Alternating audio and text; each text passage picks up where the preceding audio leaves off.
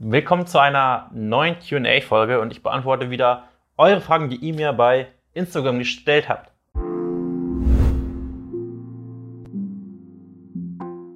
Fangen wir mit der ersten Frage an. Wie verhindert man am besten den Jojo-Effekt? Habe ich irgendwann in einer QA-Folge schon mal beantwortet.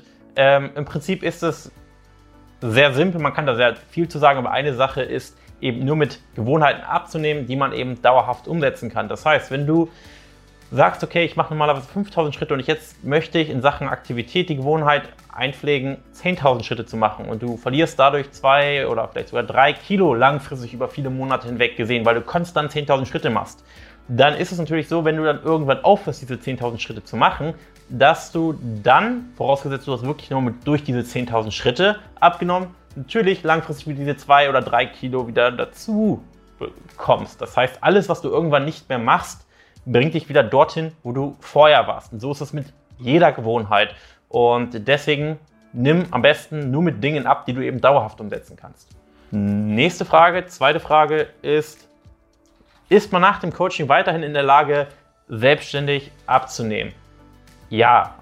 Also, wäre komisch, wenn nicht. Ähm, ich sag mal so, uns ist es wichtig, dass du nach dem Coaching uns nicht mehr brauchst, weil oder uns ist es wichtig, dass du verstehst eben im Laufe der Zusammenarbeit, worauf es schlussendlich ankommt, weil es bringt keinem was, ähm, wenn du dich einfach während der Zusammenarbeit stumpf an irgendwelche Pläne hältst und das machen wir auch nicht, dass du jetzt dich während der ganzen Zusammenarbeit stumpf an irgendwas hältst und gar nicht verstehst, warum du irgendetwas umsetzt, sondern uns ist wichtig, dass du verstehst, warum du bestimmte Dinge machen sollst, damit du eben nach der Zusammenarbeit auch alleine genauso gut zurechtkommst. Und ähm, wir werden auf jeden Fall zukünftig, vielleicht sogar haben wir das schon gemacht, wenn dieses Video hier ausgestrahlt wird, mal Interviews machen mit Kunden, die vor ein oder zwei Jahren bei uns waren, damit die auch einfach mal ihre Erfahrungen schildern können. Ich denke, das bringt mehr, als wenn ich jetzt dazu einige Dinge sage. Aber es hat auch ganz viel mit der Frage davor, mit, dem, mit der Frage Jojo-Effekt zu tun.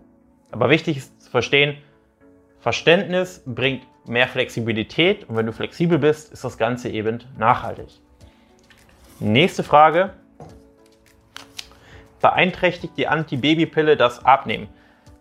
Nicht zwangsläufig, in vielen Fällen tut es das nicht. In einigen Fällen, zum Beispiel wenn es für, oder zu, oder zu einer Östrogendominanz führt, kann das natürlich einen negativen Einfluss auf die Abnahme haben. Aber erfahrungsgemäß kommen sehr, sehr viele Frauen damit gut zurecht und das liegt meist an anderen Dingen, warum sie eben nicht abnehmen. Also sehr selten erlebt, dass es wirklich dann an der Pille lag. Nächste Frage. Kann man sich nach seinem Grundumsatz richten beim Essen? Grundsätzlich ja, also es macht natürlich schon Sinn, den heranzuziehen, aber es gibt einfach mehrere Problematiken. Und zwar kein Rechner dieser Welt, keine Uhr wird dir deinen Grundumsatz exakt ausrechnen können. Das heißt, schlussendlich kennst du deinen Grundumsatz nie genau. Und zweitens, für sehr übergewichtige Personen kann man nicht sagen, dass sie definitiv trotzdem immer über den Grundumsatz essen sollten. Ähm, aber für Personen, die jetzt nicht unbedingt 30, 40, 50 Kilo verlieren wollen, ist es ähm, auf jeden Fall ein guter Richtwert, nicht darunter zu essen. Aber man kann auch über den Grundumsatz essen und trotzdem sehr ungesund abnehmen. Nächste Frage. Was hältst du von Blut- und DNA-Tests hinsichtlich der Ernährung? Lässt sich damit leichter abnehmen? Meine Meinung ist, es ist absoluter Betrug und ähm, ich kann es keinem empfehlen. Und meiner Meinung nach ist das eben einfach reine, ich sag mal, Kundenverarsche. Also, das war's mit dieser Folge. Danke fürs Zuhören und wir hören und sehen uns in einer nächsten Folge. Bis dahin.